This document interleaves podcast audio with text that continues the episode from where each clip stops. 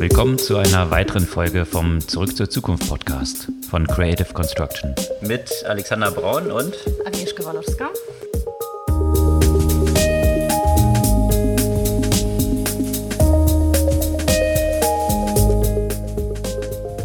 Was gab's Neues letzte Woche? Ja, letzte Woche oder vielmehr in drei Wochen gibt es die Bundestagswahl, bei der ich jetzt zum zweiten Mal auch mitwählen darf. Und in diesem Kontext eine Reihe von äh, Themen mit der Relevanz für Digitalisierung natürlich. Äh, die wollen wir so ein bisschen beleuchten. Also einmal das Thema natürlich Sicherheit, das Thema Manipulation, aber auch die Parteiprogramme, die man sich anschauen kann. Und da spielen natürlich auch äh, Social Media eine große Rolle. Äh, Facebook hat äh, schon angekündigt, dass sie auch äh, WhatsApp öffnen als Kanal, sagen wir mal, für Fact-Checking. Und ja, Facebook hat hatte aber auch in der vergangenen Woche noch mit so anderen Themen zu kämpfen. Das ist dem gleichen Problem, sagen wir mal, zum Opfer gefallen wie Google äh, vor einer Weile, äh, dem Diversitätsproblem. Und das äh, hat dazu geführt, dass äh, schwarze äh, Menschen hier äh, durch den Algorithmus als Primaten identifiziert wurden. Und das hat natürlich jetzt Konsequenzen. Konsequenzen haben auch so ein paar angekündigte Veränderungen in den Policies, sowohl bei OnlyFans als auch bei Apple. Und da gab es recht überraschende Rollen rückwärts von einigen recht überraschenden Ankündigungen. Ja, allerdings äh, Stichwort äh, Rolle rückwärts äh, gibt es ja auch bei OnlyFans. Also nach der Aufregung wird man doch weiterhin sexuell explizite Inhalte teilen. Ja, hat die Community doch einen Einfluss. In dem Kontext, äh, ich meine, Apple hat ja die Veränderungen, die sie angekündigt haben, ja auch mit Jugendschutz äh, begründet. Äh, jetzt gibt es auch ein interessantes Gesetz im Kontext von Jugendschutz in Großbritannien, das meines Erachtens äh, ganz wichtige Veränderungen herbeiführen möchte. Und wo wir bei dem Thema Privatsphäre und Regulierung sind, ganz interessante Entwicklung, nicht überraschend in Bezug auf die Überwachung von Mitarbeitern und Mitarbeiterinnen, die natürlich viel vom Homeoffice in den letzten vielen Monaten gearbeitet haben. Da gibt es ja echt äh, interessante Unternehmen mittlerweile auf dem Markt. Und nochmal äh, zum Thema Homeoffice äh, ein neues äh, Phänomen, von dem unter anderem auch Dermatologen und Schönheitschirurgen berichten, und zwar Zoom-Dysmorphia. Ja, und Dysmorphia in einer bisschen anderen Richtung gibt es auch in den USA bezüglich einer Regulierung, die von Texas auf den Weg gebracht wurde, bezüglich Abtreibung und wie die Tech-Branche darauf reagiert. Regulierung ist natürlich ein großes Thema, auch im Kontext von Online-Brokern und da gab es recht überraschende News von der SEC, die sich jetzt doch dieses ganze Rückvergütungs- oder Payment-for-Order-Flow-Modell etwas genauer anschaut, was Fragezeichen bezüglich der Neo-Broker aufwirft. Und in diesem Kontext auch Neo Brokerage ein neuer Player, der dort einsteigen will, PayPal, also nochmal ein starker Wettbewerber, der dort entsteht. Und sagen dir so Sachen wie Weird Whales oder Bored Apes irgendwas? Klingt auf jeden Fall nach einem verrückten Zoo. Genau, ein verrückter Zoo und das entfaltet sich gerade recht exponentiell rund um NFTs, also NFTs, Social Tokens, Blockchain, was es damit so auf sich hat, warum dort aktuell so ein total verrückter Boom gerade existiert, was dort hintersteckt und wie das so funktioniert. Ein Deep Dive heute mal zu diesem Thema. Ja, wo wir bei NFTs sind, da ist natürlich ja auch eine Nähe auch zur Kryptowährung da und und äh, jetzt gerade, also am 7. September, führt ein Land Bitcoin als eine offizielle Zahlungsmethode ein. Und zwar El Salvador und womöglich werden hier auch weitere folgen. Und ein anderes Land, nämlich Deutschland, erweitert seinen Index der größten Unternehmen. DAX 30 wird zu DAX 40 und äh, HelloFresh und Zalando landen unter anderem in der Liste der 40 größten Unternehmen. Und ich glaube, äh, Borussia Dortmund ist da rausgeflogen, habe ich letztens gelesen. Die waren im DAX? Ich meine, die waren in irgendwie diesem, ich glaube, die waren sogar im DAX 40. Midcap, Midcap ja, oder Smallcap ja, genau. oder irgendwie sowas. Dran, also ja. wahrscheinlich in äh, DAX nee, 30, 30 wohl kommen. Das wäre so dein Wunsch als BVB-Fan. das wäre vor allem mein, mein Wunsch als Ah, okay. Da müssen wahrscheinlich noch ein bisschen mehr Social Tokens verkaufen, äh, um, um die Umsätze zu steigern, aber ja, dazu, dazu gleich mehr. Genau, aber bevor wir in die Themen im Detail einsteigen, ihr wisst, ihr könnt unseren Podcast natürlich abonnieren bzw. dem folgen. Das machen auch schon sehr viele von euch. Wir haben heute eine kleine Bitte an euch und würden uns freuen, wenn euch der Podcast gefällt. Empfehlt ihn einfach weiter. Jeder von euch, einem Freund oder einer Freundin, den Podcast weiterleiten, bei denen ihr glaubt, der könnte Ihnen auch gefallen. Ja, steigen wir in die einzelnen Themen ein. Was gab es denn da rund um das Thema Wahlen und Wahlomat? Ja, ich habe jetzt äh, wie, wie immer so alle Valomaten äh, durchgetestet. Die Ergebnisse sind zum Teil extrem durcheinander und äh, sehr abweichend voneinander. Also ich werde wahrscheinlich nicht drum rumkommen, wieder, so wie schon vor, vor vier Jahren, im Detail alle Parteiprogramme zu lesen. Aber dafür muss ich mir, glaube ich, Urlaub nehmen, um, das, um das alles im Detail zu nehmen. Deswegen ähm, fokussiere ich mich erstmal so auf ein paar Themen. Äh, es gibt ja tatsächlich vom Bitkom auch ein Bitkomat, wo man tatsächlich überprüfen kann, auf digitale Themen äh, bezogen, welche äh, Partei einem da am meisten zusagt. Ansonsten, ja, äh, ich meine, alle versprechen natürlich ganz viel Digitalisierung, ne? ist klar, haben sie schon letztes Mal versprochen. Hat man ja gesehen, wie gut das funktioniert hat. äh, ja, ist, ist immerhin nicht mehr Neuland, ne? Hm. Würde ich noch ein Fragezeichen ähm, hintersetzen, aber. Hm. Also zumindest auf der deklarativen Ebene nicht. Ne? Also man eigentlich hat man das ja auch schon, schon alles 2017, so Ausbau vom, vom Breitband und so weiter. Das steht natürlich alles wieder auf der Agenda, weil das natürlich auch gar nicht so richtig äh, stattgefunden hat. Äh, es, es gibt einen ganz guten Beitrag, den würde ich empfehlen. Ich würde das jetzt nicht alles äh, nacheinander durchgehen, aber Heise hat tatsächlich einen sehr, sehr guten Hintergrund Beitrag, wo sie wirklich sehr ausführlich die Parteiprogramme eben in Bezug auf die äh, Digitalisierung durchleuchten. Interessant ist wieder, dass das Thema so Digitalministerium äh, auf der Agenda ist, äh, dass die Unionsparteien und die FDP etablieren wollen. Äh, was hältst du von dem Konzept? Hm. Ja. Soll von der Autobahn und Straßen und so weiter Infrastruktur rausgenommen werden? Weil der Data Highway dann doch nicht ganz so dort reinpasst oder so. Naja, äh, keine Ahnung, äh, diese, diese ganzen äh, Sachen, die dann auch jetzt äh, Dorobert und digital und hoch und runter. Also ich muss ehrlich gesagt, äh, so sympathisch sie auch fand im Interview, sagen, dass ich nicht irgendwie einen Punkt sehe, der, der dort irgendwie vorangetrieben worden wäre. Weiß nicht, ob du es anders siehst, aber von daher bin ich, bin ich so gespannt, ob das dann sonderlich viel bringt, jetzt ein weiteres Ministerium dafür. Grundsätzlich würde ich es befürworten, aber äh, welchen Impact es dann hat, außer weitere Kosten zu generieren, dass es sicherlich nicht im Verkehrsministerium aufgehängt sein sollte, ja, nur weil es zufällig auch um irgendwelche Highways dort geht in der Vorstellungskraft, das äh, würde ich durchaus befürworten, aber ja, ja, keine Ahnung. Das, äh, das, was die de Robert ja unter sich hat, das ist ja nicht ein Ministerium, ja, die ist eigentlich nur Eben. Staatssekretärin mhm. und äh, es ist dann auch entsprechend, ich finde das, also so, so unwichtig wie die Rolle erstmal angelegt wurde, habe ich das Gefühl, dass die, sagen wir mal, zumindest äh, geschafft hat, äh, ja, ein, ein, bisschen, ein bisschen Wahrnehmung für, für, äh, für die Themen zu generieren, aber natürlich äh,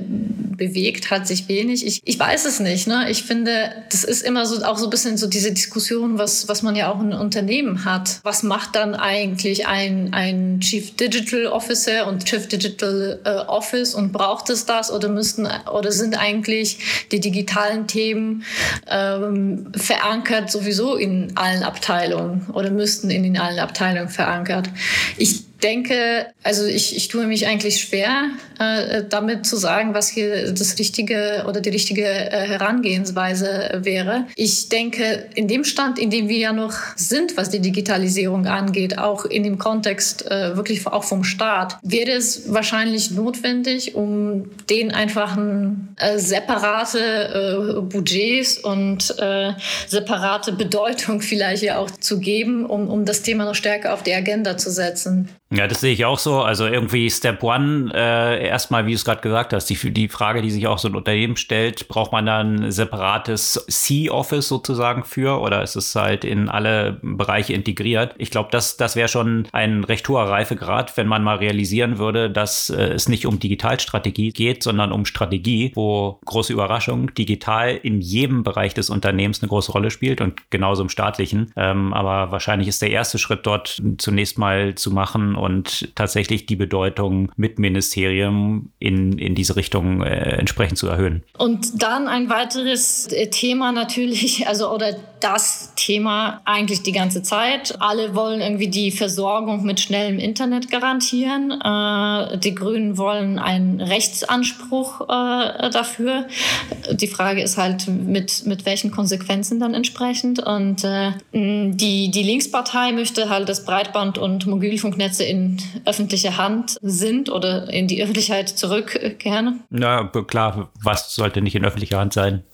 ja, aber in diesem Kontext, ne, also ich meine, ich bin nun äh, wirklich keine Linksparteiwählerin. Ich, ich stimme da aber zum Teil zu, dass äh, das, wie die Frequenzvergabe äh, oder wie die Vergabe sozusagen der, der, der Rechte für die ganzen ähm, Telekommunikationsinfrastrukturen stattgefunden hat äh, und, und die Art, wie diese Privatisierung ja vorangegangen ist, äh, nicht gerade positiv beigetragen hat. Ja, das ist äh, vollkommen klar. Also die äh, Lizenzen, die damals, das war dann Ende der 90er, Anfang 2000er dann auch versteigert wurden. Ich glaube, das hat jeder realisiert, dass es äh, ziemliches Debakel war und das Resultat ist jetzt, dass man das hier mit äh, 5G genauso mhm. macht. Ähm, ja, also dass, dass wahrscheinlich bestimmte infrastrukturelle Themen in staatlicher Hand sein müssen mit einem gewissen Wettbewerb dort drin. Ich glaube, da muss man eine saubere Mischung finden. Ich meinte es nur so ein bisschen schnippisch. Also was will die, ja, was wollen die Linken nicht in staatlicher Hand haben? Aber ähm, ja.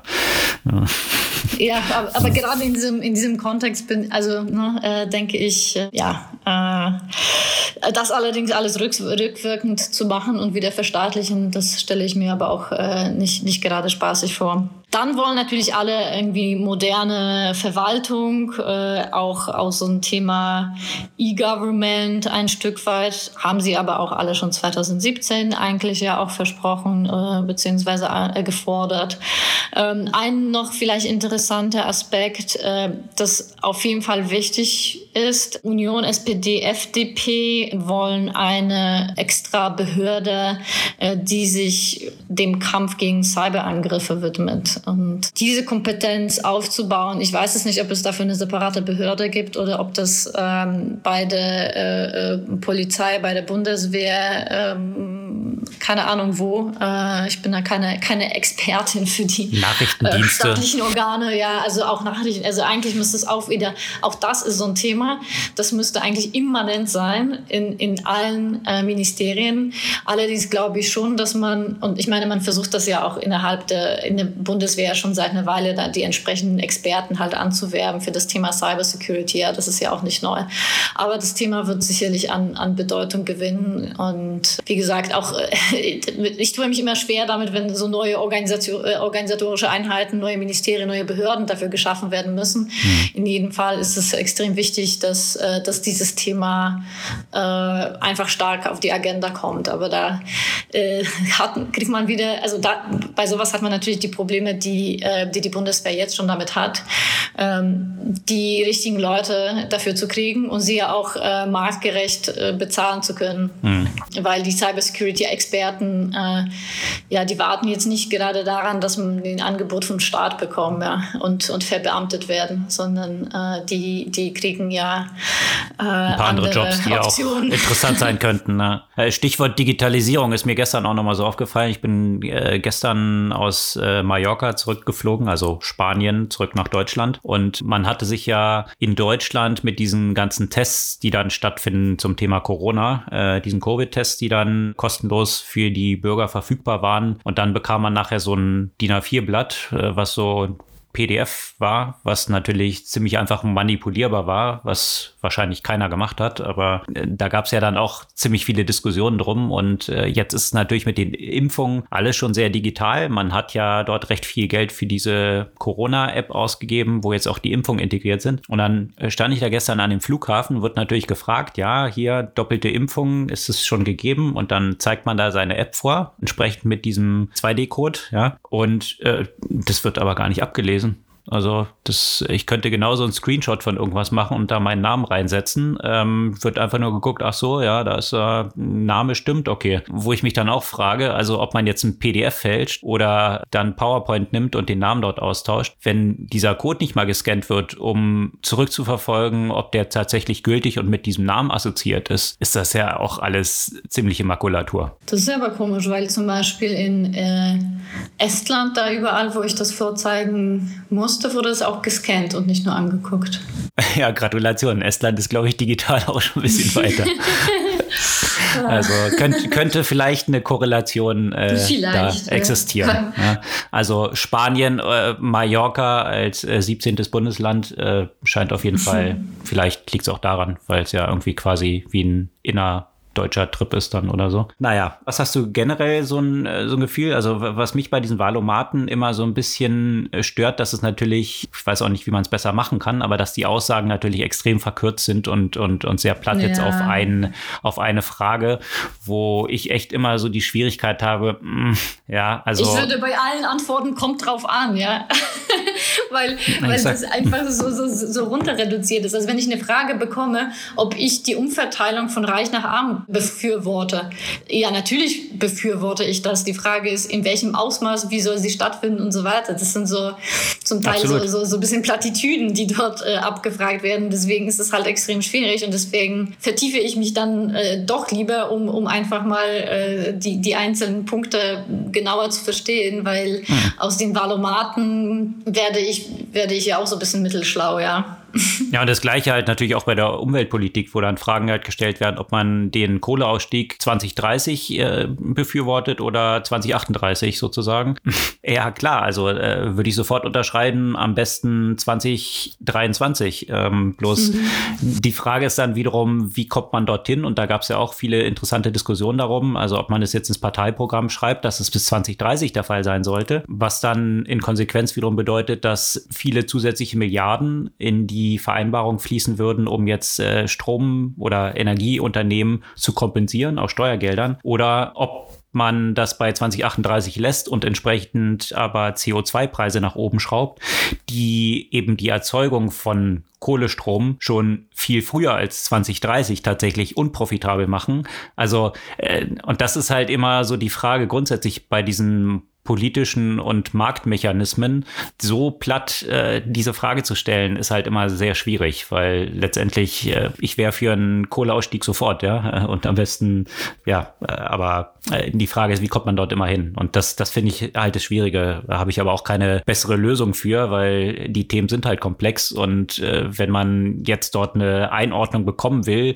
in fünf Minuten zum Ziel und das ist eine Partei, ja, dann ist es natürlich immer sehr verkürzt, was da auch nur gefragt werden kann. Ja, absolut. Übrigens ein äh, zum Thema Umwelt äh, vielleicht noch ein, äh, einen Artikel, den ich absolut empfehlen kann. Verlinken wir auch in den Show Notes äh, rund um das Thema Solarenergie und da gab es ja auch dann diese Diskussion und der Hinweis auf die Politik, dass eben die Politik hier sehr gut funktioniert hat, weil entsprechende Zuschüsse gezahlt wurden und deswegen Solar so günstig geworden ist. Was de facto stattgefunden hat, ist, dass die Solarproduktion nach China gewandert ist und warum ist es in China so günstig, Solarpaneele zu produzieren? Weil die Produktion sehr energieaufwendig ist und der Strom in China hauptsächlich aus Kohle kommt äh, für diese Produktion. Also sprich, es wird extrem viel CO2 in China produziert, um die sauberen Paneele für Solarstrom zu generieren. Und das sind halt auch so ein bisschen die, die Konsequenzen, wo man sich eigentlich mal das Gesamtsystem anschauen müsste und was wird über den Lebenszyklus von Produkten tatsächlich an CO2 äh, produziert. Und da schneiden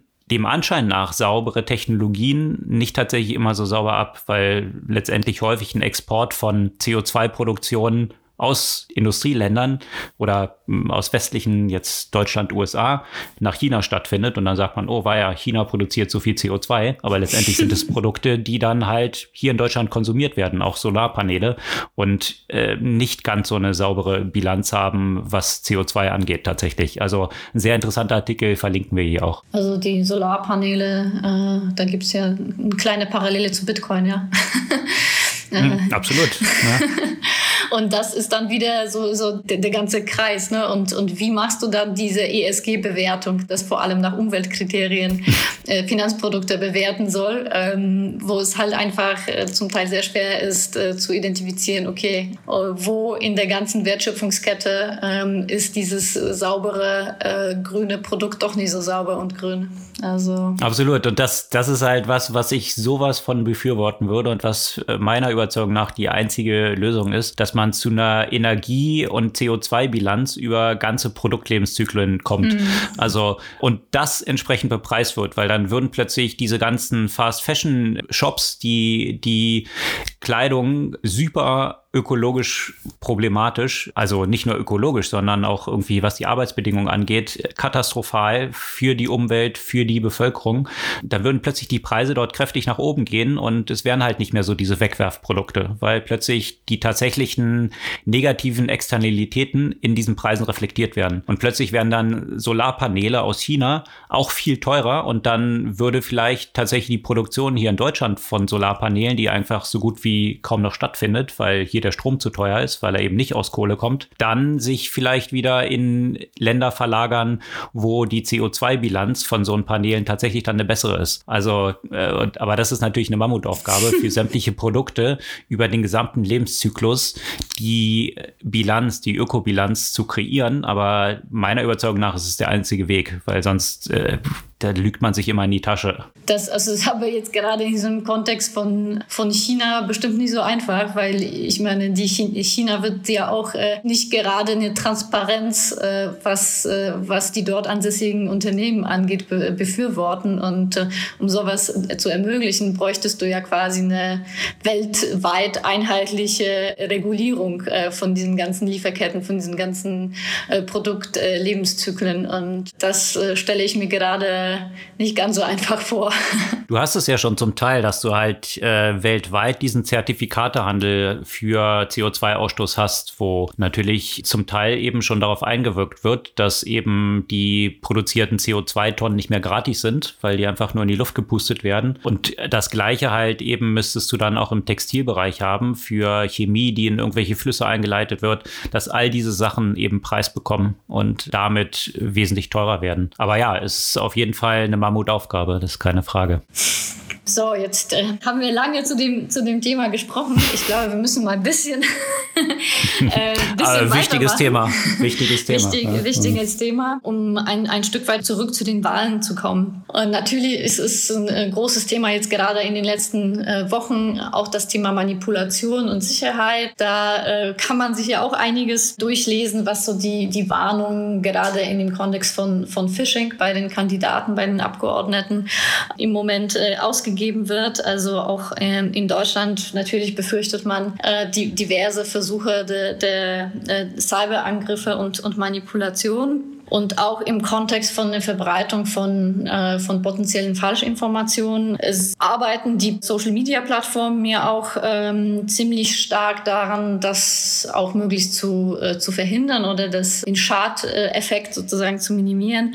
Und ähm, da hat ja auch das erste Mal ja auch Facebook äh, WhatsApp mit einbezogen. Bisher waren ja die ganzen Messenger weitgehend äh, ja, äh, sehr gute Verbreiter von, den, von der Desinformation, weil man dort äh, wenig auch Möglichkeiten hatte zu, zur Überprüfung. Und ähm, jetzt äh, hat auch tatsächlich Facebook äh, auch WhatsApp dafür äh, geöffnet, dass man äh, eben Inhalte potenziell ähm, auf die, den Wahrheitsgehalt äh, überprüfen kann. Die arbeiten äh, dort ja auch äh, wieder mit Korrektiv äh, daran zusammen äh, und äh, so können eben auch Inhalte von WhatsApp überprüft werden. Da können wir dann ja auch den Beitrag Beitrag dazu ja auch mal teilen, würden jetzt nicht so in die äh, Tiefe gehen. Aber eine Frage dazu habe ich noch, doch noch zur, zur Tiefe. Ähm, WhatsApp ist doch end-to-end -end encrypted. Also wie genau werden dort dann Inhalte überprüft oder? Die müssen tatsächlich, also die müssen ja von den Nutzern quasi weitergeleitet werden. Ah, okay, gut. Ja, ja. Ja, hört sich so ein bisschen nach äh, Lipstick on a Pig an, ehrlich gesagt. Ja, aber immerhin, ja. Also es ist halt äh, quasi, äh, die, die haben auch eine API äh, dafür erstellt, sodass es äh, eben äh, viel einfacher entsprechend ja auch äh, geteilt werden kann und, ähm, und innerhalb des ganzen WhatsApp-Ökosystems findet das ja auch statt. Ne? Also das heißt, dass man das an Korrektiv über WhatsApp ja auch entsprechend schicken kann. Ja, natürlich werden sie dort innerhalb nicht, nicht überprüft werden können wie die öffentlichen Inhalte, aber eine Gruppe wie die Proud Boys oder ähnliche werden wahrscheinlich auch jetzt nicht ein Mitglied deswegen sagen, oh, ich glaube, die Nachricht finde ich jetzt ein bisschen anstößig, äh, die leite ich mal zur Überprüfung weiter. Aber naja. Ja, aber bei denen schwierig. ist sowieso die Frage, ob das was gebracht hätte, auch wenn man, ne, weil man, man hat es ja auch äh, trotzdem äh, gesehen, wenn man, wenn man davon überzeugt ist, äh, dann hilft ja auch Faktencheck nicht unbedingt viel, ja. Naja, absolut. Äh, und eben apropos Facebook, ähm, Facebook hat jetzt gerade auch noch so mit anderen Problemen zu kämpfen und äh, das hat mich jetzt echt so ein bisschen überrascht, geärgert, weil ich dachte, sie, sie hätten ja auch vielleicht auch von den Erfahrungen, die Google gemacht hat und diese Diskussion, die es darum ging, ähm, auch was, äh, was mitgenommen, was gelernt, aber offenbar müssen sie dann ja auch ihre Fehler selbst machen. Also natürlich ist äh, jetzt ähm, die Information ziemlich viral geworden, ähm, dass Facebook ja schwarze Menschen mit dem Label Primaten äh, versehen hat und äh, ein Nutzer, äh, nachdem er ein Video eben äh, in dem quasi sich um, um einen schwarzen Mann äh, gehandelt hat, äh, dann eine Empfehlung äh, bekommen hat, möchtest du weitere Videos über Primaten sich anschauen. Also das war AI-Algorithmen, die es dann so identifiziert genau. haben. Ne? Er hat sich nicht Facebook hingesetzt und das so klassifiziert, nee. sondern vielmehr die AI, die sie da laufen haben, hat das so Genau, die Image Recognition halt. Ne? Ja. Und äh, das ist halt, zeigt ja auch immer wieder äh, das Problem, dass wir mit, äh, mit der Gesichtserkennung haben, das darauf zurückzuführen ist, dass diese Algorithmen ja einfach äh, hauptsächlich von weißen äh, Menschen und mit weißen Menschen als äh, Trainingsdaten ähm, erstellt worden sind. Und äh, da, da scheint sich ja noch nicht ausreichend äh, getan zu haben. Aber wenn man es halt nicht anders äh, hinbekommt und man eigentlich weiß, dass dieses Problem entsteht, dann sollte man es zumindest wie Google machen, dass man im Zweifel einfach keine Klassifikation und keine Empfehlung vornimmt, äh, weil sowas ist natürlich einfach untragbar. Mhm. Im Kontext von Regulierung oder sich selbst auch zu regulieren und neue Policies auf den Weg zu bringen, da sind ja in den vergangenen paar Wochen zwei Unternehmen besonders überraschend aufgefallen. Also einmal OnlyFans, da hatten wir darüber berichtet, brauchen wir jetzt nicht endlos vertiefen, aber die hatten ja bekannt gegeben, dass künftig keine pornografischen und sexuellen Inhalte mehr äh, über OnlyFans verbreitet werden dürfen. Das ist in etwa so, als ob YouTube sagen würde, ab sofort dürfen keine Videos mehr auf YouTube verbreitet werden. Also OnlyFans, auch wenn sie versuchen, aus dieser Porno-Ecke rauszukommen, sind halt de facto ist das der, der Hauptcontent, der dort äh, eben entsprechend verbreitet wird. Und äh, die haben dann jetzt eine Rolle rückwärts gemacht und gesagt, ach nee, doch, jetzt doch weiter so. Ähm, also man versteht es nicht ganz, was da eigentlich hintergesteckt hat. Sie hatten vorher gesagt, das wäre ein Problem. Banken würden halt entsprechendes Geld, was an die überwiesen wird, aus äh, Gründen von Pornografie dann nicht mehr ähm, erlauben. Anscheinend geht es jetzt doch. War sehr verwirrend. Und Apple hatte ja auch bekannt gegeben, dass sie ein, also mit dem neuen iPhone und dem neuen iOS, was jetzt äh, im September, glaube ich, rauskommen soll, dort ein entsprechender Filter mit eingebaut ist, der ja bevor Bildmaterial auf die iCloud hochgeladen wird, das entsprechend scannt, ob dort kinderpornografische Inhalte drin sind oder auch bei Jugendlichen, also unter 18 Jahre in iMessage, ob dort irgendwie sexuelle Inhalte verbreitet werden. Und das hat natürlich zum großen Aufschrei geführt und äh, ich muss auch echt sagen, äh, ich weiß nicht, was Apple dort geritten hat. Also ein Unternehmen, was Privacy als den Hauptselling-Faktor, abgesehen davon, dass es irgendwie hübsche Devices sind und Usability und bla bla bla, ähm, Privacy als den Faktor nach vorne stellt, weswegen man das Apple-Ökosystem nutzen sollte, dass die dann auf die Idee kommen zu sagen, das ist okay. Ähm, also wir wollen nicht, dass personalisierte Werbung irgendwie ausgeliefert wird, ja, weil das die Privatsphäre der Nutzer äh, gefährdet, ja, mit dem ATT, was sie dort gemacht haben. Aber ähm, wir scannen jetzt mal die Inhalte auf den Geräten von den Nutzern. Also wer bei Apple hat sowas durchwinken können. Also das, das, mir fehlt da wirklich jedes Verständnis für und der Pushback war entsprechend groß und jetzt hat, ist Apple eingeknickt und gesagt, ja, sie haben dieses Feedback jetzt gehört und äh, sie arbeiten nochmal dran und äh, das wird jetzt erstmal noch nicht eingebaut. Was mich auch verwundert ist, dass die da jetzt nicht irgendwie das gesoundet haben, irgendwie im Vorfeld, ja, weil ich denke so, das hätte wahrscheinlich irgendwie, also jeder dieses Feedback denen gegeben, ja, also dass die das groß ausgerollt haben mm, ohne das offenbar vorher äh, im Kleinen äh, getestet zu haben. So eine große Veränderung. Ja, ich frage mich auch, was dort, was dort dort äh, stattgefunden hat. Also, weil das, dass du in Unternehmen so einen gewissen, naja, irgendwann so Blindheit aus, aus deinen Unternehmen hast, wobei das, selbst das würde ich bei Apple nicht so richtig verstehen, weil irgendwie Privacy eben als Thema immer so vorgetragen wird. Das hätte sogar intern, hätte das doch aufpoppen müssen. Aber wie du sagst, jetzt mal mit zwei, drei Leuten nach außen gesoundet, unverständlich und natürlich äh, muss ich sagen, für die Brand von Apple garantiert ein totales Desaster, was dort jetzt stattgefunden hat, weil das allein diese Überlegungen bei Apple durchgeführt werden, ich glaube, das, das wird schon ein ziemlicher Rücksetzer sein, was die Wahrnehmung von Apple angeht, gerade bei diesem Thema Privacy. Ja, vor allem muss man so ein bisschen dran denken, an ihre Werbung mit dem Big Brother sozusagen, ja. Und, und das ist ja voll, das ist ja das, was man genauso mit Big Brother assoziieren würde, ja. Also mehr geht's eigentlich nicht. Noch so. mehr Big Brother geht's ja eigentlich nicht. Ein bisschen. Minority Report. Mhm. auch noch dazu.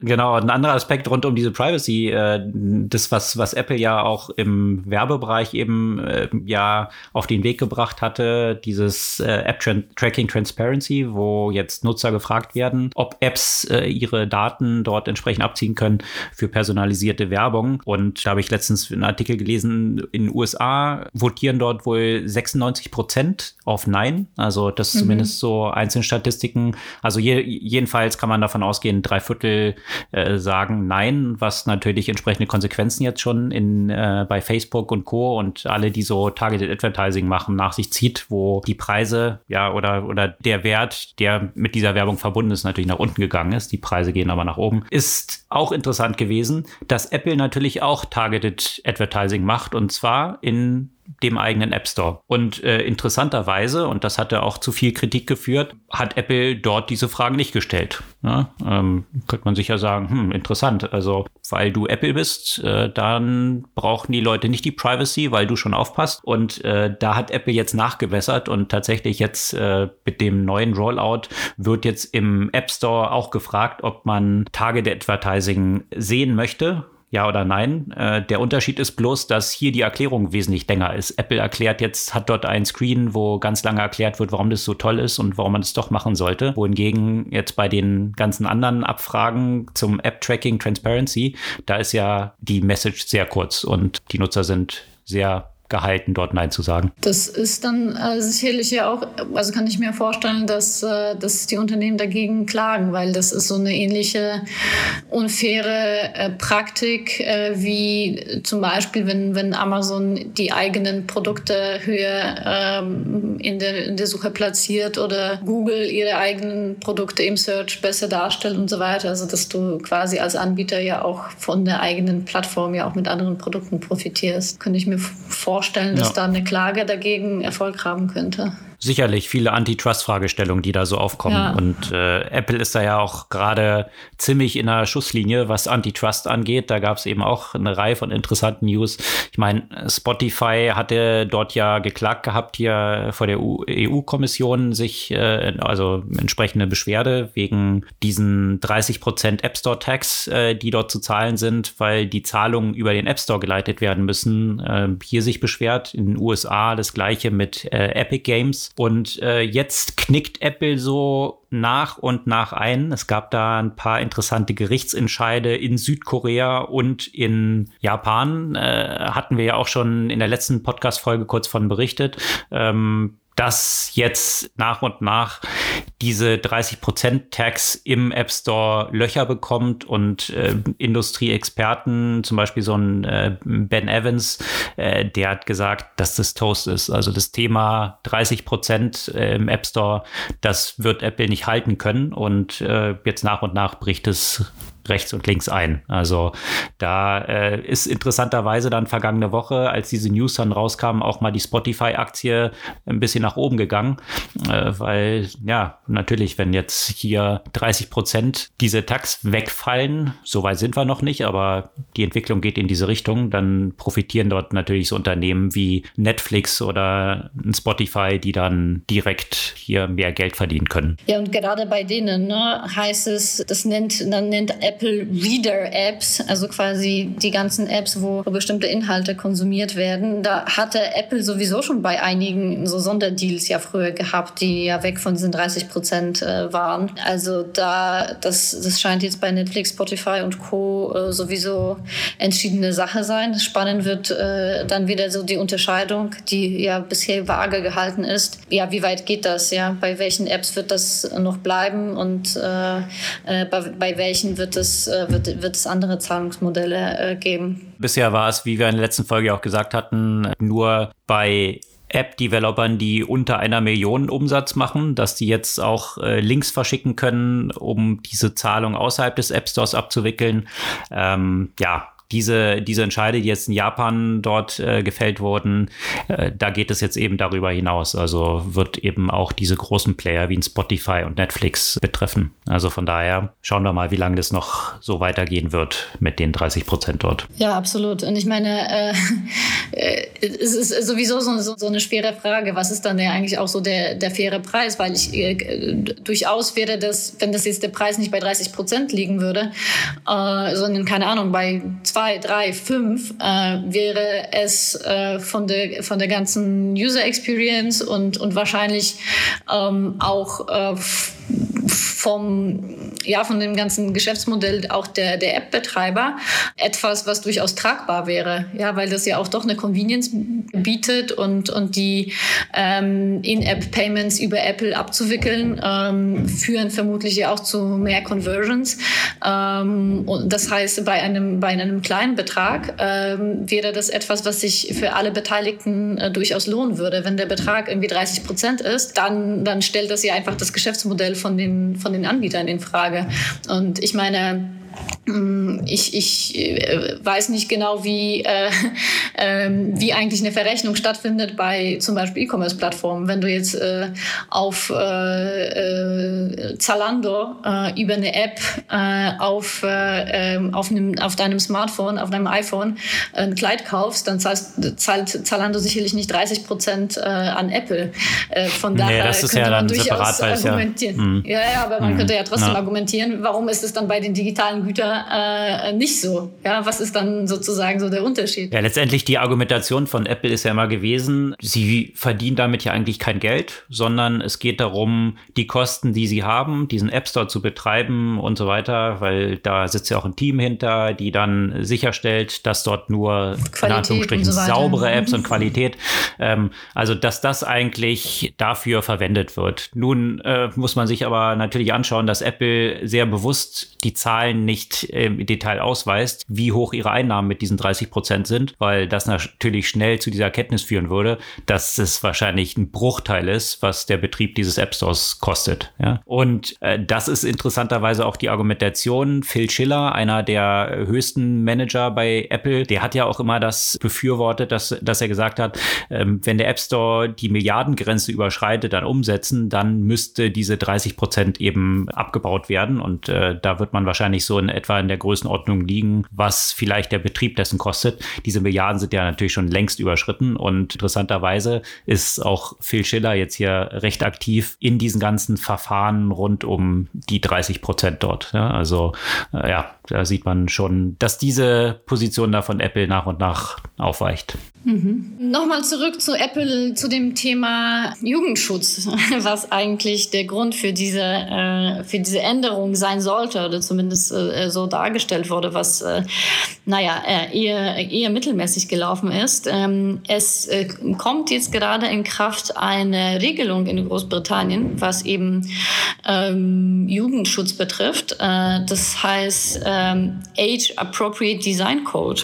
Das wurde in Großbritannien eigentlich auch zusammen mit der ähm, DSGVO als Gesetz ja quasi implementiert, kommt aber jetzt, wird jetzt erst allerdings äh, wirksam. Und ich finde, da äh, sind eine Reihe von äh, durchaus äh, guten Regulierungen, die in Richtung ähm, Jugendschutz gehen. Und äh, da geht sie ja auch deutlich weiter als eben Schutz von irgendwelchen äh, sexuell expliziten Inhalten oder von potenziellen Gefahren, die die, in, die in Richtung Missbrauch gehen, ähm, sondern auch ähm, Aspekte wie zum Beispiel Verbot von dem sogenannten äh, Nudging, also von, von den Mechanismen, die ähm, die Jugendlichen dazu manipulieren würden, mehr auf ihre Privatsphäre sozusagen zu äh, verzichten. Also die Unternehmen werden dazu angehalten, so wenig wie möglich Daten von Jugendlichen ja auch entsprechend äh, zu sammeln und und ähm, äh, gerade so ein bisschen so dieses Thema äh, Nudging und Manipulation, was äh, ich finde in, in diesem Privatsphären-Kontext, aber auch im Kontext von äh, etwas übermäßigen Konsum von, äh, von diversen äh, Inhalten äh, ein großes Thema ist. Und äh, ich finde es richtig, dass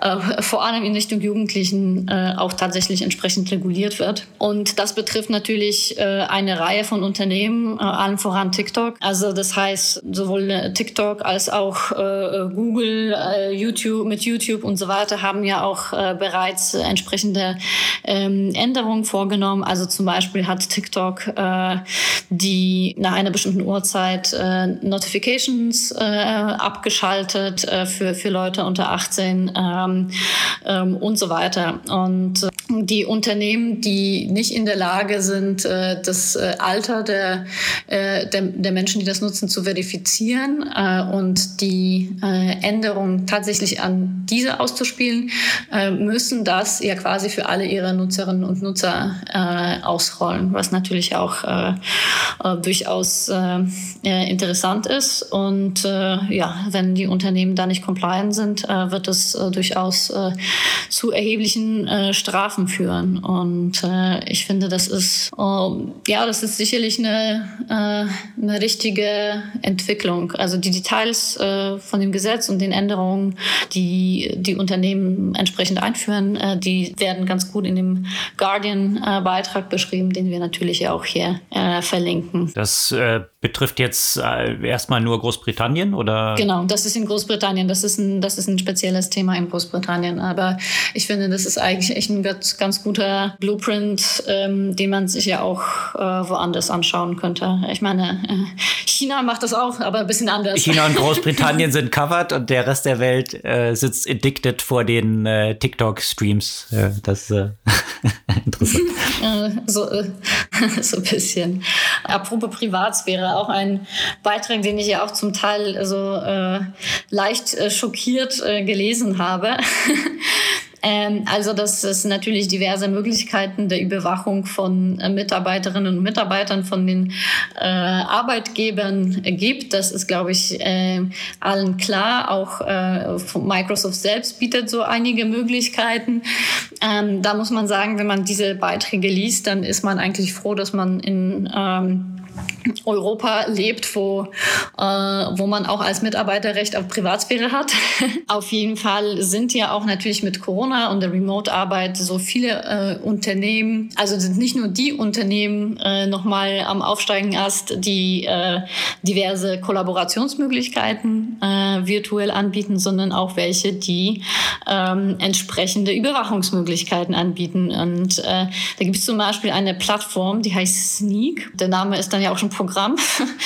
Äh, und die machen ein Live-Foto von, äh, von den Leuten äh, jede Minute. Also jede Minute wird deine Kamera aktiviert und macht ein Foto von dir. Und ähm, natürlich heißt das ja auch so, das ist natürlich nicht wegen Überwachung, sondern einfach um den Leuten möglichst gutes Gefühl der Zusammenarbeit, als würden sie selbst in so einem äh, Open Space Office sitzen. Ja? Also das heißt, wenn du gerade irgendwie eine Nase puppelst, äh, wirst du gleich irgendwie fotografiert und äh, entsprechend äh, allen dargestellt. Und äh, äh, von solchen Programmen gibt es ja alle möglichen. Die anderen machen Screenshots äh, von, äh, von deinem Computer, die einen machen eben Screenshots von dir. Einige äh, identifizieren ja auch, äh, wie häufig du in die Tasten drückst ähm, und so weiter. Also alles Mögliche, was man an, an Überwachung eben machen kann.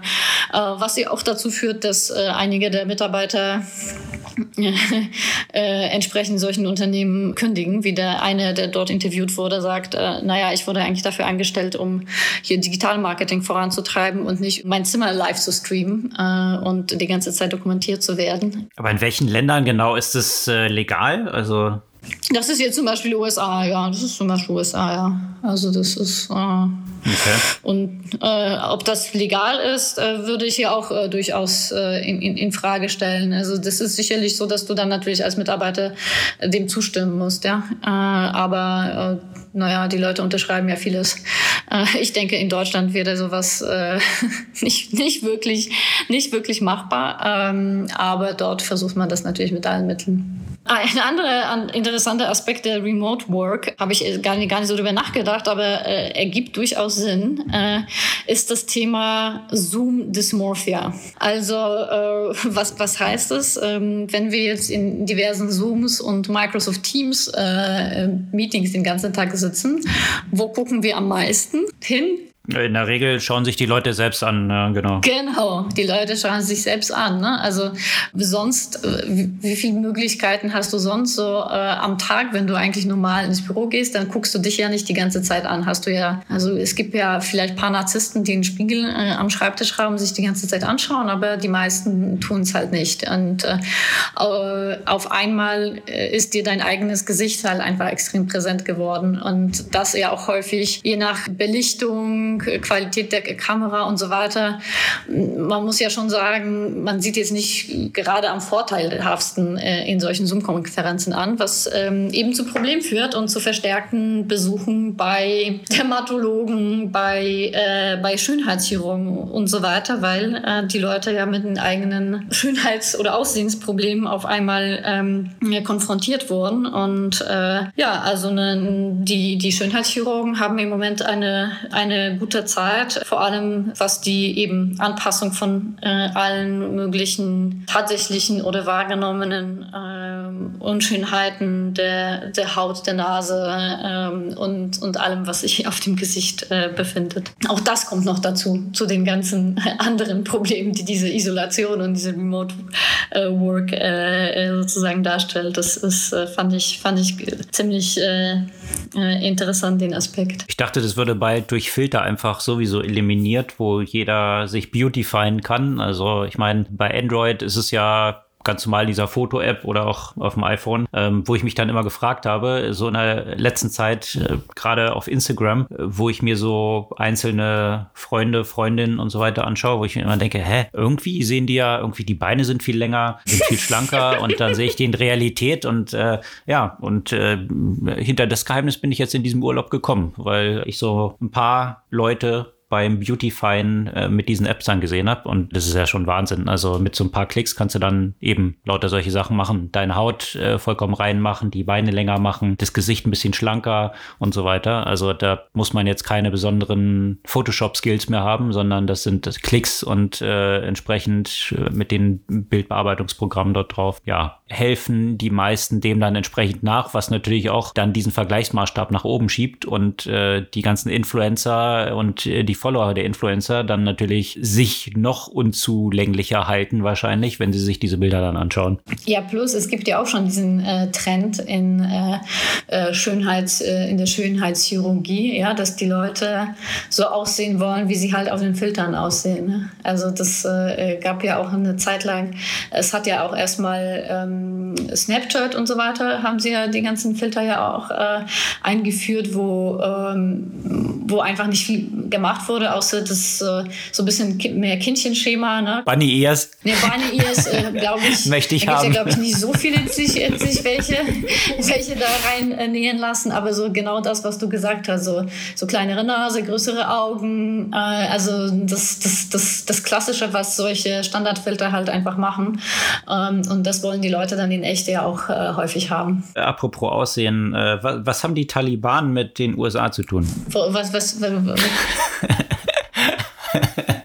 Hart Überleitung. Naja. Äh, Eine ganze Menge, aber ja.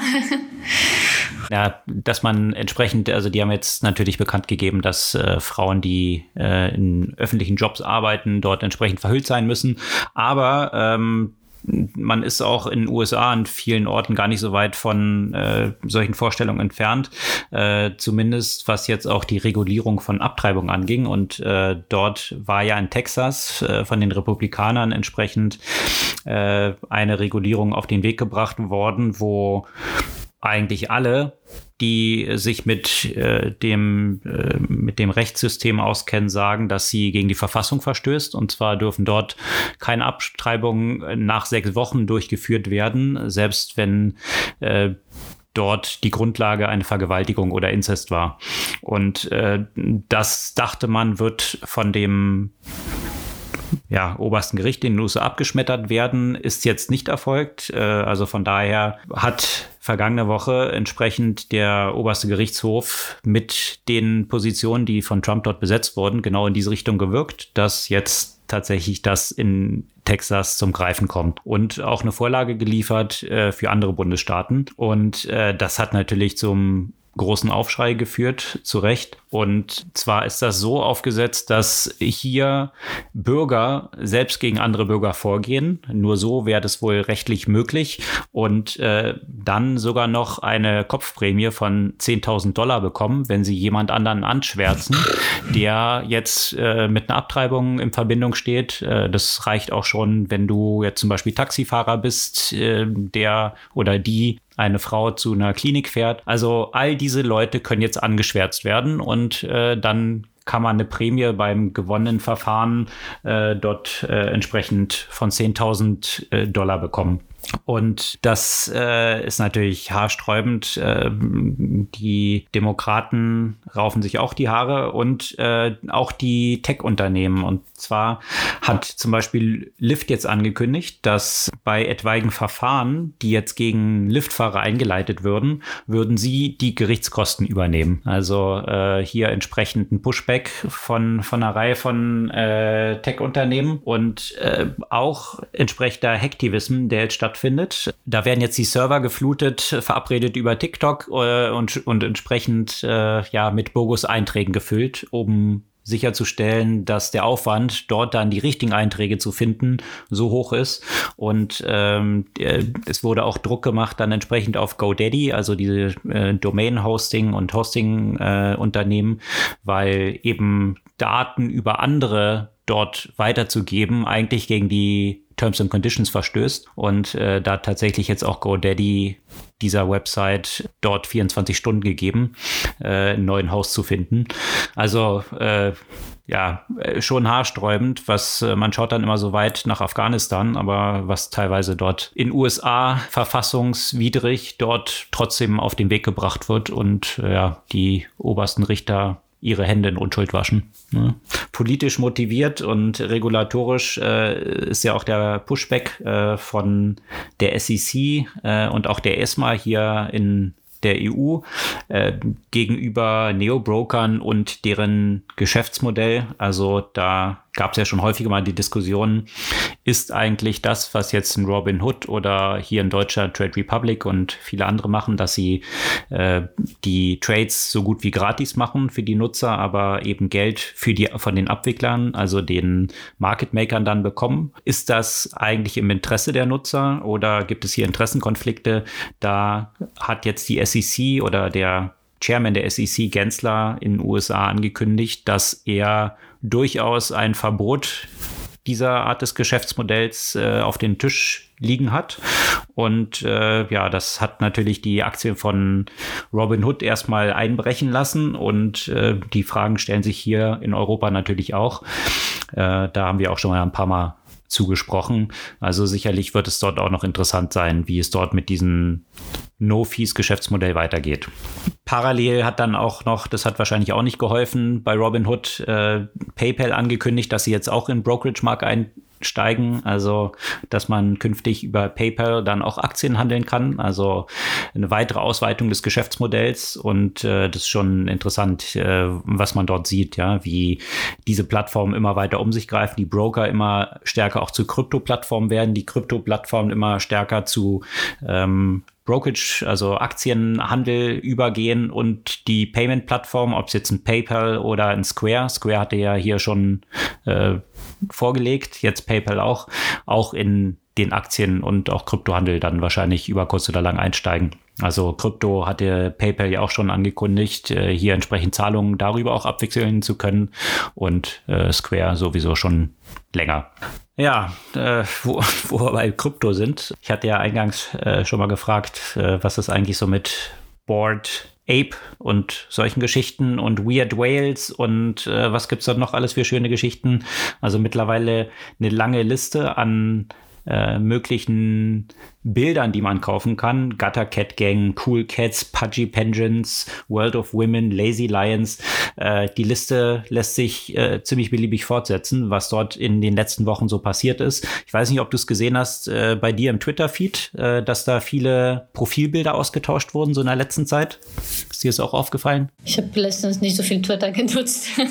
okay, alle, die, die Twitter genutzt haben, denen wird es wahrscheinlich aufgefallen sein, dass ihnen plötzlich lauter Board Apes in der letzten Zeit vor allem entgegenlächeln, besonders wenn man vielen Leuten aus dem Tech-Umfeld so folgt. Und äh, das ist jetzt zum neuen Statussymbol geworden, das eigene Profilbild durch ein, ja, NFT-Affen zu ersetzen. Worum geht's dort? Also vielleicht noch mal ganz kurz zusammengefasst. Es, es geht um die Blockchain und NFTs.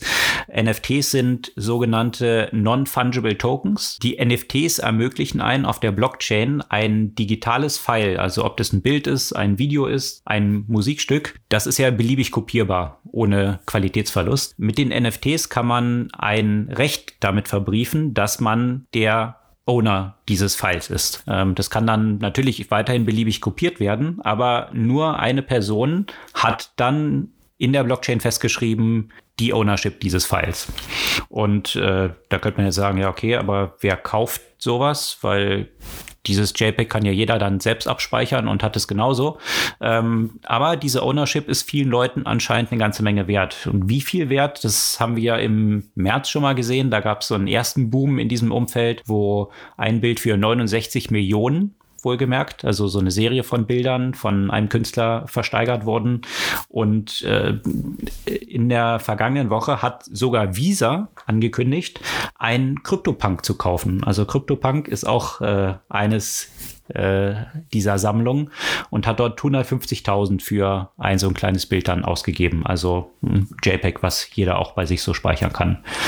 Und äh, ja, mittlerweile, ähm, äh, was in, der, in den vergangenen Wochen für, für einen ziemlichen Boom äh, gesorgt hat, sind eben diese Board Apes. Ja, ähm, das, das sind tausend Bilder von Affen in unterschiedlichsten Ausstattungen mit Hut, ohne Hut, äh, Zigarette im Mund, ohne und so weiter, die veröffentlicht wurden. Das ist jetzt erst ein paar Wochen her.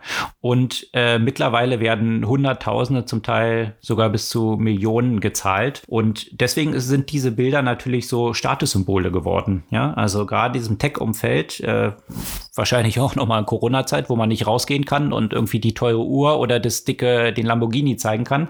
Ähm, sein Profilbild jetzt mit so einem Board Ape zu ersetzen, ist das ultimative Statussymbol in bestimmten Tech-Circles. Ich habe schon die teuren Uhren und die Lamborghinis nicht wirklich verstanden. Von daher tut, tut mir leid, dass ich da jetzt dem nicht so wirklich was abgewinnen kann. Genau das ist äh, genau das ist natürlich auch die Diskussion, die es gibt. Ne? Also wo die einen sagen, das ist jetzt äh, totaler Quatsch. Was was soll das Ganze? Also das ist äh, für die einen das beste Beispiel für diese Auswüchse ähm, von Leuten, die zu viel Geld haben und nicht wissen, was sie damit machen sollen. Ähm, für die anderen steckt aber ein bisschen mehr dahinter, weil äh, natürlich sich die Frage stellt, äh, was bedeutet das für viele Geschäftsmodelle? Also ähnlich wie die Blockchain oder Bitcoin es ermöglicht hat, eine Sache, die früher beliebig kopierbar war, also eine Zahlung, wenn ich digital eine Zahlung abwickel und oder eine digitale Währung habe, wenn ich die beliebig kopieren kann, ist sie natürlich nichts wert. Und mit der Einführung von Bitcoin äh, wurde über die Blockchain dann festgeschrieben, dass eine Zahlung eben oder ein Coin tatsächlich nicht mehrfach ausgegeben werden kann. Das gleiche äh, ist jetzt letztendlich äh, für digitale Kunst oder auch Musik möglich, dass ich mich äh, zum Beispiel an einem Künstler, einem Musiker beteiligen kann, dass ich äh, das NFT seines neuen Albums kaufe, was äh, ähm, mir dann ermöglicht, an diesen Umsätzen auch zu partizipieren. Also wenn, wenn dieser Künstler dann erfolgreich ist, das, Interess das Interessante daran ist, äh, das Ganze findet ja auf dieser Ethereum-Blockchain statt. Dort sind sogenannte Smart Contracts dann dahinter. Und in diesen Smart Contracts kann ich zum Beispiel formulieren, dass äh, wenn das weiterverkauft wird, ich zwei 2,5 Prozent oder welchen Prozentsatz auch immer ich dann bekomme. Ja, also das heißt, äh, ich habe quasi wie so ein eigenes SaaS-Modell, wo ich äh, partizipiere an sämtlichen Umsätzen von solchen Werken, die dort gemacht werden. Und da ergeben sich schon eine ganze Reihe von interessanten Möglichkeiten. Also ähm, ob das, und, und da fließen auch viele Welten zusammen. Also auch das, was wir in Diskussionen hatten, so Metaverse. Wie stattest du deine Avatare im Metaverse aus? Du kannst denen natürlich dann auch bestimmte Kleidungsstücke kaufen, die nur in diesem Metaverse dann existieren, äh, die auch NFTs sein können und damit sicher sicherstellen, dass ich diesen Status also eine Gucci-Tasche wurde ja auch schon als ein digitales File dann für einen höheren Preis in, in einer äh, Spielplattform verkauft, als die Originaltasche kostet. Ähm, das heißt, die Loslösung des tatsächlichen Werts hin zu diesem rein symbolischen Wert, die, die lässt sich dort halt auch in, in der digitalen Welt dann vollziehen. Und äh, dass, dass Menschen äh, diesen Anreiz haben, einen bestimmten Status zu transportieren für eine bestimmte Community, das äh, wird hier mit NFTs dann natürlich in dieser Welt auch ermöglicht. Nebst viele andere Aspekte, wie ich es jetzt ges äh, gesagt hatte, in der Musikindustrie und so weiter. Ja, also ich meine, ich stelle ja äh, gar nicht das grundsätzlich in Frage. Der Punkt ist halt, äh, viele, äh, die meisten technologischen Fortschritte äh, sind äh, auch dadurch erfolgt, dass es solche Early Adopter gab, die bereit waren, auch übermäßig viel für irgendwas zu zahlen, was noch, noch, noch nicht so ausgereift war. Ja? Man, häufig sind die Leute, die so eine, so eine, so eine Tech-Neuigkeit als ein Statussymbol äh, nutzen, einfach auch die, die Treiber einer bestimmten technologischen Entwicklung, äh, die, die später auch ähm, eine Massenverbreitung äh, ja auch bekommt. Und äh, äh, wenn, wenn, wenn jemand meint, damit ähm, hm, ja auch entsprechendes äh, Image darzustellen, äh, ist ja sein Geld, ja, so, soll damit machen, was die wollen und eben äh, damit aber auch äh, die, die, die Veränderung, die du ja auch äh, ansonsten beschrieben hast, was die Rechte angeht und so weiter. Äh, ich glaube, dass diese Technologie ja an sich ähm, noch, noch, noch vieles, vieles bewegen wird, auch im, im, sagen wir mal, sinnvollen Bereichen jenseits von Posen. Ähm, aber vielleicht ist das Posen erstmal notwendig, um diese Verbreitung tatsächlich zu schaffen. Genau, wie die meisten Sachen, wie du es gerade beschrieben hast, im Tech-Umfeld, die starten ja erstmal als von allen belächeltes Game irgendwie so, was von vielen nicht ernst genommen wird. Diese Entwicklung zeigt jetzt aber durchaus auf, dass es auch interessante Anwendungsfälle jetzt schon gibt, also eben auch in der, in der Modeindustrie, ja. Also da hast du ja schon länger das Phänomen, dass zum Beispiel Sneakers im, im Beispiel äh, Turnschuhe in der Modeindustrie, äh, die sind ja auch schon zu einer eigenen Anlageklasse geworden, wo äh, zum Beispiel ein, ein äh, Turnschuh, ein sehr seltenes Paar äh, für 600.000 jetzt schon verkauft wurde. Also die Frage ist, ob wir dort eigentlich so eine Reflexion dieser Inflation, die man in, in diesem Bereichen sieht, auch im Realen. Also solche Turnschuhe oder halt auch seltene Sammelkarten von irgendwelchen NFL-Playern oder äh, vergangene Woche für zwei Millionen wurde zum Beispiel ein Nintendo äh, Mario Brothers Spiel verkauft, was noch original verpackt war. Also äh, das sind natürlich schon extreme Auswüchse, wo man sich dann halt fragt, und das gleiche, was sich jetzt hier in NFT auch widerspiegelt, liegt es jetzt nur daran, weil so viel Geld verfügbar ist oder weil eben Krypto auch so an Wert gewonnen hat, dass plötzlich sehr viele Leute extreme Vermögen innerhalb kürzester Zeit aus dem Nichts de facto auf, aufgebaut haben, dass man jetzt hier diese Inflation in verschiedensten Anlageklassen dann auch sieht. Ja, auf jeden Fall äh, gibt dort eine ganze Menge, äh, natürlich auch viel Komplexität, Blockchain und wie das Ganze funktioniert. Äh, wir posten da eine ganze Reihe von interessanten Links zu für alle, die da ein bisschen tiefer einsteigen wollen, was es da so auf sich hat, was auch die möglichen Anwendungsfälle sind, ähm, wie die Musikindustrie und gerade solche Unternehmen wie oder solche Verbände wie die GEMA oder die ASCAP äh, jetzt dort disrupted werden. Äh, Gibt es auch interessante News rund um Smart Contracts äh, die sich dort aufbauen lassen und jetzt gerade auch von einem großen Musiker Blau, ein DJ, der das jetzt äh, angeht, äh, aufbaut, posten wir in vielen Links und äh, da könnt ihr nochmal in der Tiefe einsteigen, worum es sich dort so dreht. Hast du eine Buchempfehlung diese Woche? Hm, die passt ja eigentlich so ganz gut zu dem letzten Faden, den wir jetzt hier aufgemacht haben. Das Buch heißt Powerplay. Hast du eine Idee, worum es gehen kann? Powerplay, äh, ich glaube, da habe ich schon von gelesen, es ist über Tesla, oder? Elon Musk. Genau. Tesla, Elon Musk and the Bet of the Century von Tim Higgins weil wir ja darüber gesprochen haben, dass so technologische Veränderungen erstmal als Spinnereien wahrgenommen werden und dann als erstes adaptiert werden von Leuten, die zu viel Geld haben und nicht wissen, was sie damit tun sollten und bevor das jetzt zu einem Massenmarkt wirkt. Und ähm, das ist ja eigentlich natürlich auch der Fall bei den elektrischen Fahrzeugen gewesen. Und äh, da die ganze, die ganze Story von der Entstehung und dem ganzen Hin und Her mit Tesla, äh, also vieles, äh, was, was mir eigentlich so gar nicht so bekannt war, wie so überhaupt die Ursprünge Ursprünge waren und ähm, äh, mit wie viel Problemen es damit ja auch verbunden war. Also am meisten habe ich natürlich im Blick so die letzten äh, zwei, drei Jahre und, äh, und die diversen Spinnereien von, von Elon Musk, ähm, der eigentlich auch gar nicht der ursprüngliche Gründer von Tesla ist. Hm.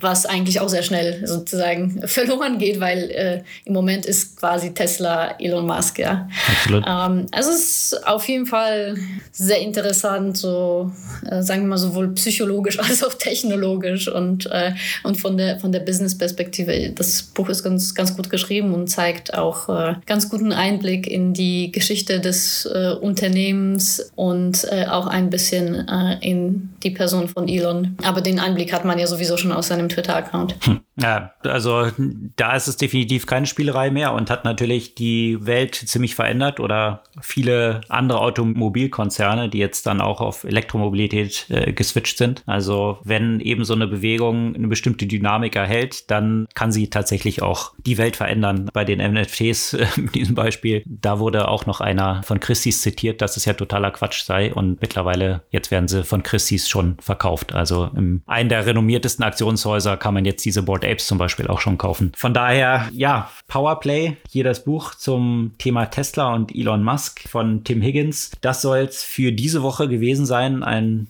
bunten Strauß von Themen von Politik über Krypto und äh, vieles weitere mehr. Wenn euch der Podcast gefallen hat, freuen wir uns über eure Bewertungen im App Store. Gerne auch ein Review schreiben oder euer Feedback an podcast.zurückzurzukunft.de schicken. Und dann freuen wir uns, wenn ihr auch kommende Woche wieder dabei seid. Bis dann.